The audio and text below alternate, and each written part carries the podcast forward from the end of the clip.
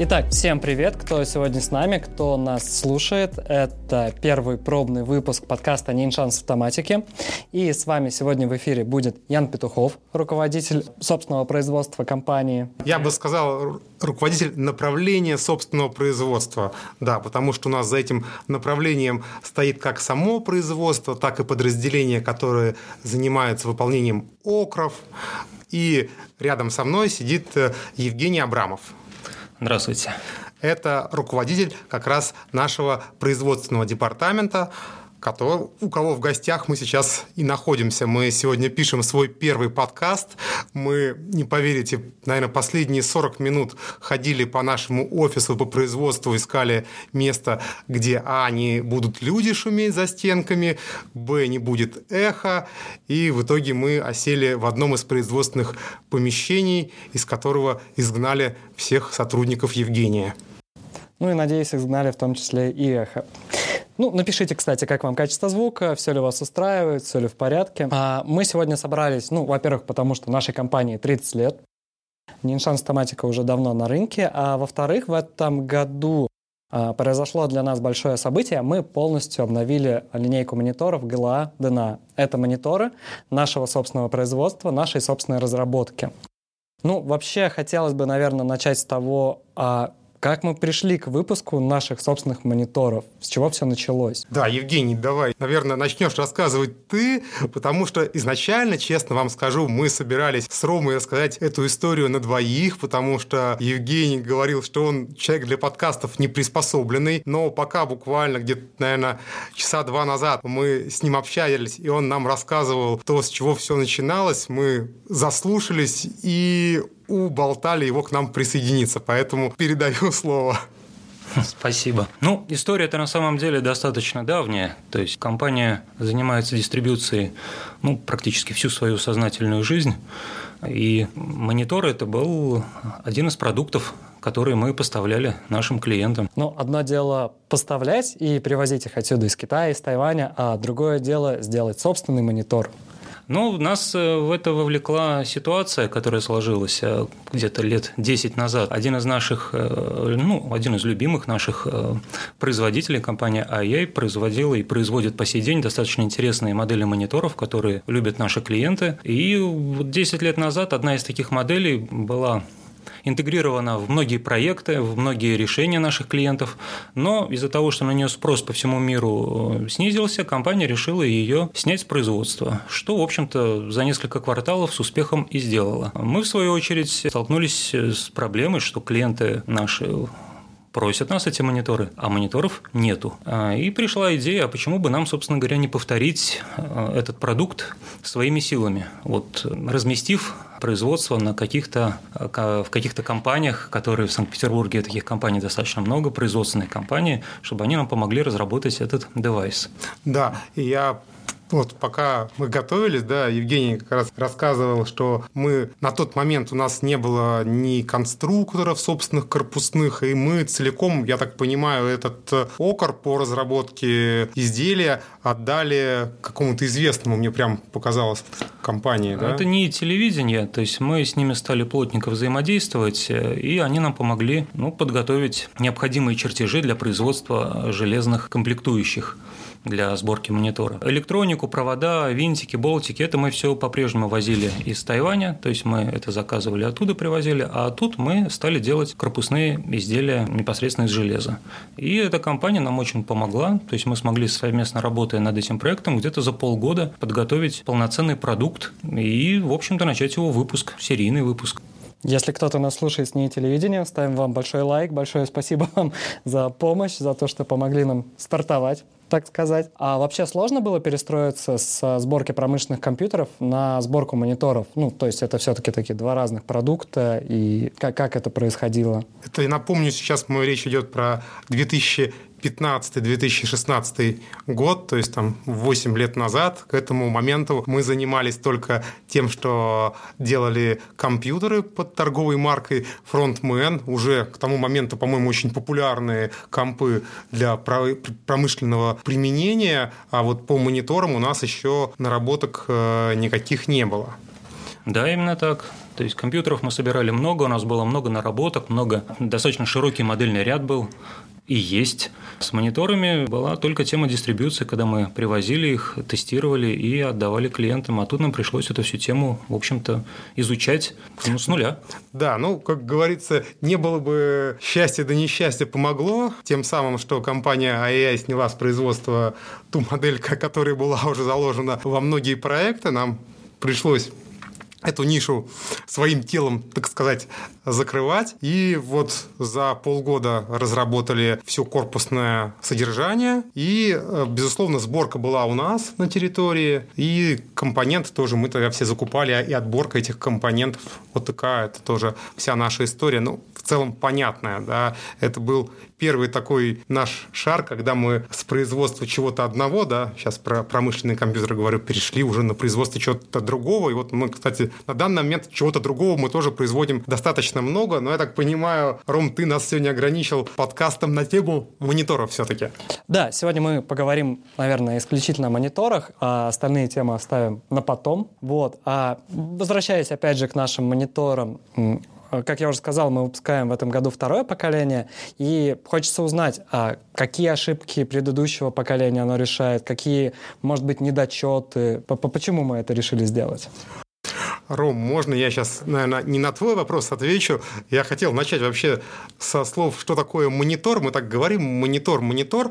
Э, если честно, изделие, с одной стороны, очень простое, если его представлять как такую вот условно школьную поделку, состоящую из деталей. Да, деталей там по большому счету, наверное, глобально 4. Да, это сам корпус. В случае с промышленным монитором это металлический корпус. Он может состоять из нескольких частей. Там крышка, э, фронтальная часть. Они из разных материалов делаются, но глобально это корпус. Это мы делаем целиком сами.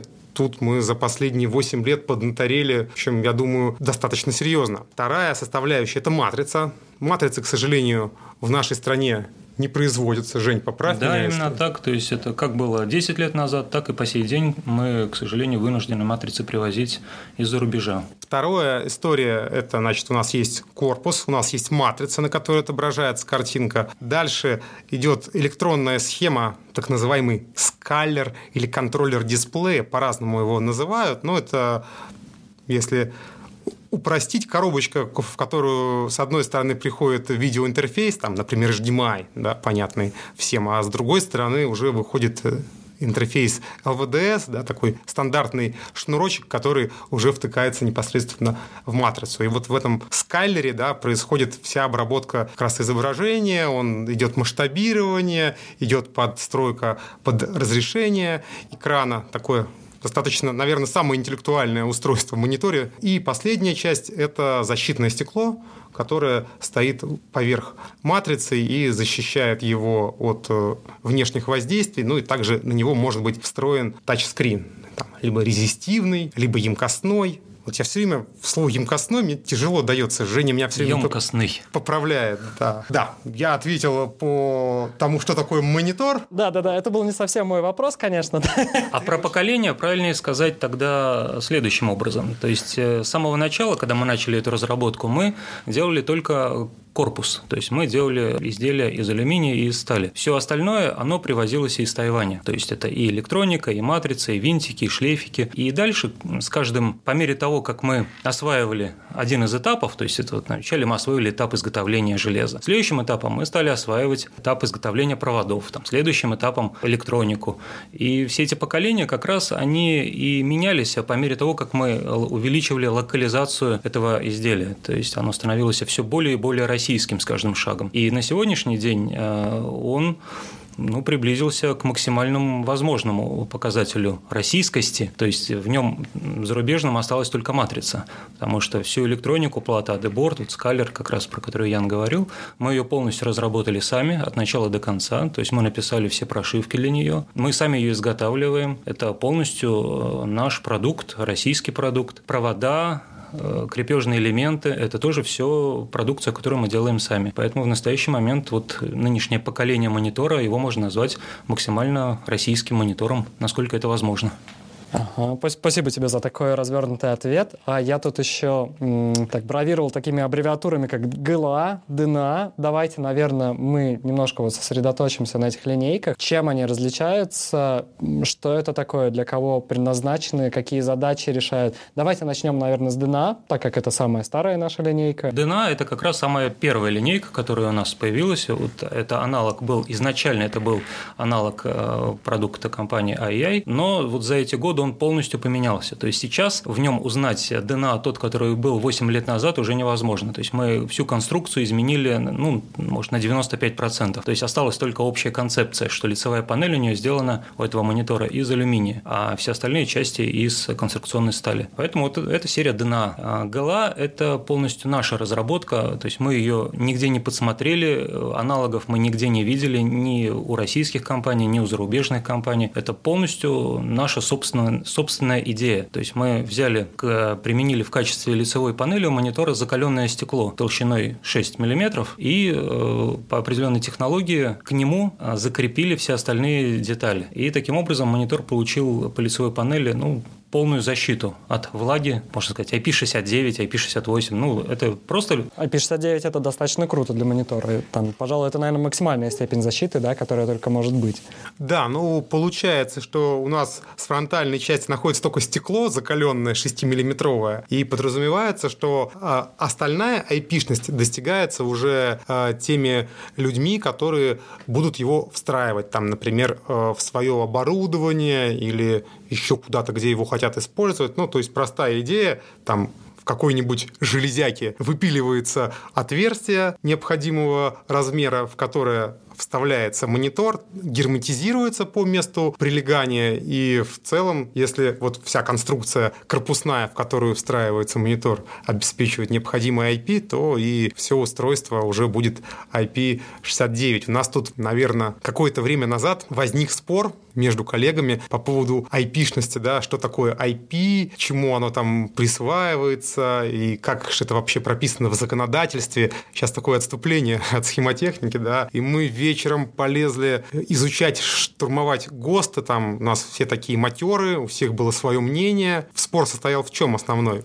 что вот есть устройство, да, и вот как обозначить его IP, если там одна часть, например, у нас стеклянные мониторы, там все хорошо с фронтальной части, ну, а сзади же у вас этого монитора находятся отверстия, да, которые, соответственно, никакой не IP69, это вполне себе какой-нибудь IP20, да? Да, не более того.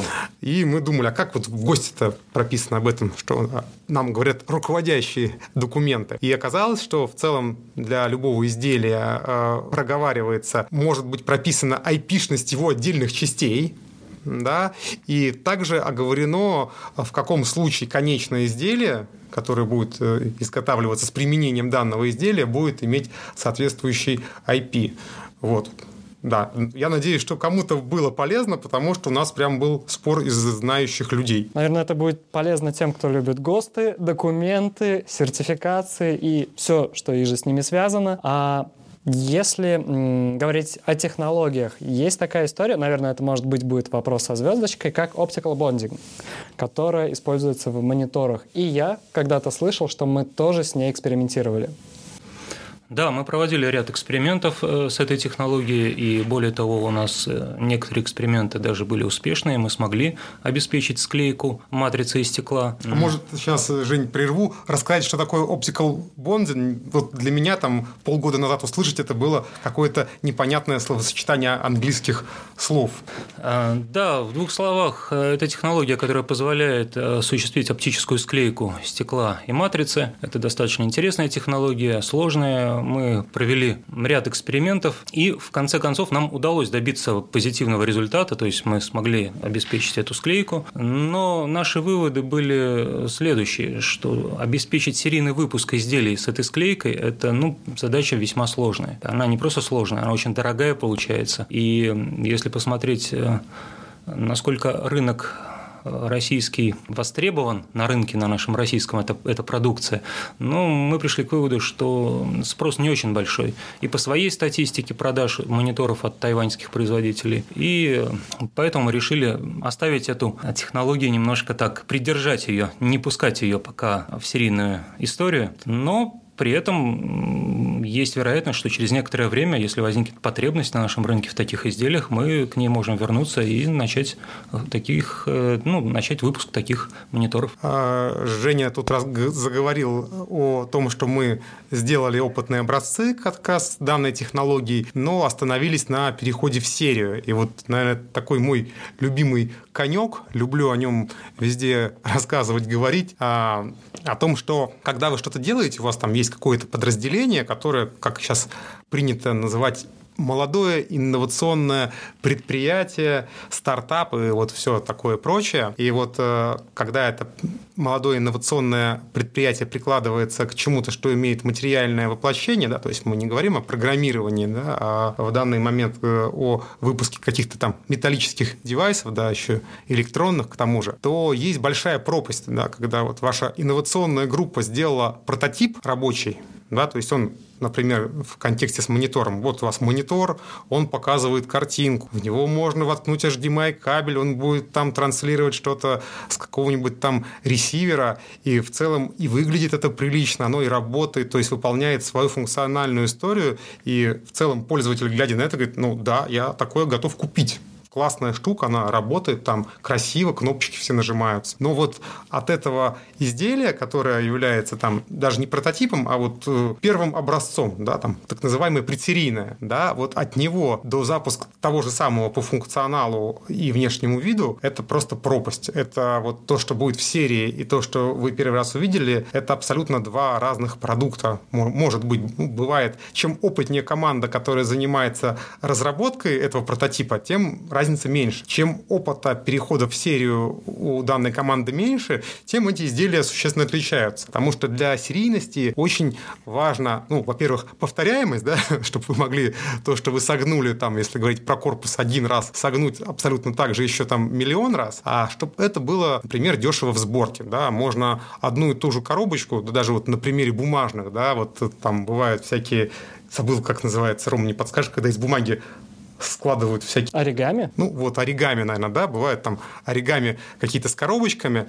И вот в целом одну и ту же коробочку, ее можно сложить там кучей способов, да, при этом один способ вы сложите там ее за минуту, там, сделав два надреза и три сгиба, я так утрирую, а в целом внешне можно получить такую же коробочку, сделав там 100 надрезов, 25 сгибов, и вот э, чем проще это делается, тем оно дешевле и собственно говоря, более бизнесово выгодно. Понятно, здесь всегда есть некий компромисс а, между визуальным образом, да, там вот касательно машин, да, мы там все смеемся, вот у нас там была наша классика, ну да, на него взглянуть, чемодан такой квадратный, ну почему он такой квадратный? Вот проще было на конвейере согнуть, вот попробуй на тех станках, которые у них были, согнуть что-то вот такое округлое, аэродинамическое, ну, много, мне кажется, не наклепаешь.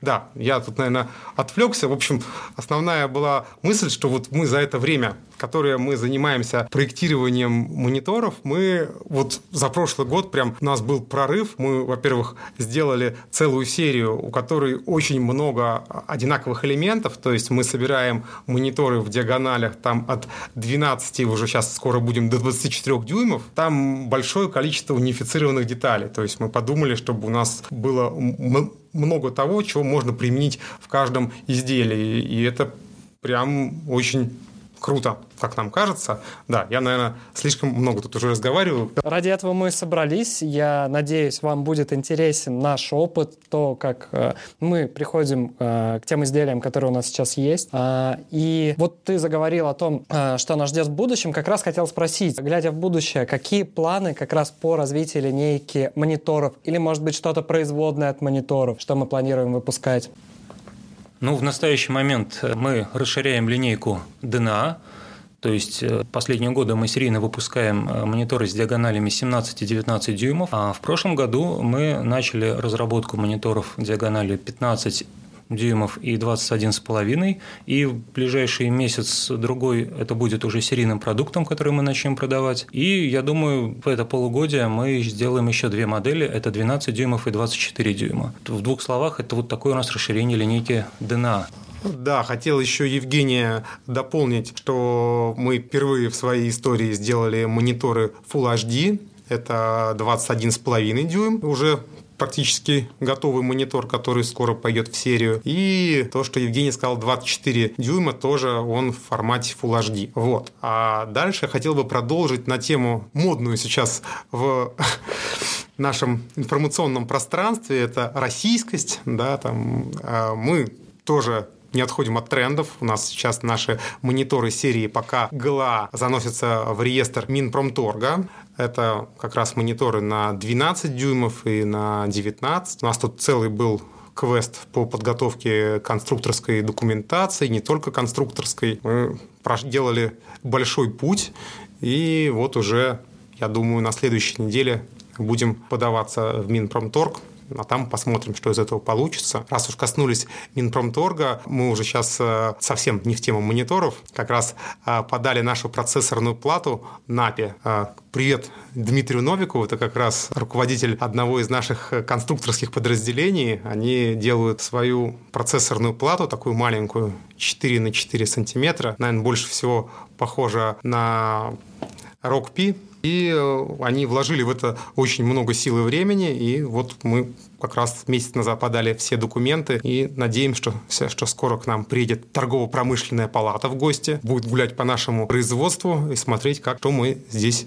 производим. Очень их ждем. А если вам будет интересно услышать именно про нашу процессорную плату, вы можете написать об этом в комментарии. Я думаю, что мы можем подготовить отдельный выпуск про нее. Пока мы еще в комментариях ничего не написали, у нас есть сайт Napi Word, да, его оставим в описании, хотел сказать, к видео, к подкасту, и кому интересно, может почитать. Есть даже мысли, чтобы проинтегрировать э, какое-то из поколений этих процессорных плат к нам э, в мониторы, да, и уже сделать полноценные панельники, но это пока так в мыслях. А сейчас мы делаем панельники на других компонентах. Вот Евгений расскажет, наверное. В настоящий момент на базе мониторов DNA мы занимаемся разработкой панельного компьютера мы рассматриваем различные варианты процессорных плат, которые будут там применяться. В том числе это будет плата Байкал. И я думаю, где-нибудь в середине этого года появятся первые прототипы. И про них мы сделаем, наверное, отдельный подкаст, где расскажем про э, этот новый продукт, э, потому что сейчас про это, наверное, говорить рано, э, но сам факт, что в этом направлении мы работаем и развиваем его. Помимо панельных компьютеров есть вторая тема – это HMI, человекомашинный интерфейс. Это, по сути, тот же самый панельный компьютер, но уже с интегрированным программным обеспечением, которое позволяет осуществлять управление тем или иным техпроцессом. Этой темой тоже мы сейчас занимаемся и совместно с компанией Vintech пытаемся вывести тоже такой достаточно интересный продукт. Это будет несколько HMI панелек, которые, собственно говоря, ну, я надеюсь, в этом году появятся на свет, и также мы про них отдельно расскажем. Хорошо, спасибо. И будем, наверное, потихоньку закругляться, так как нам надо возвращать рабочим их рабочие места.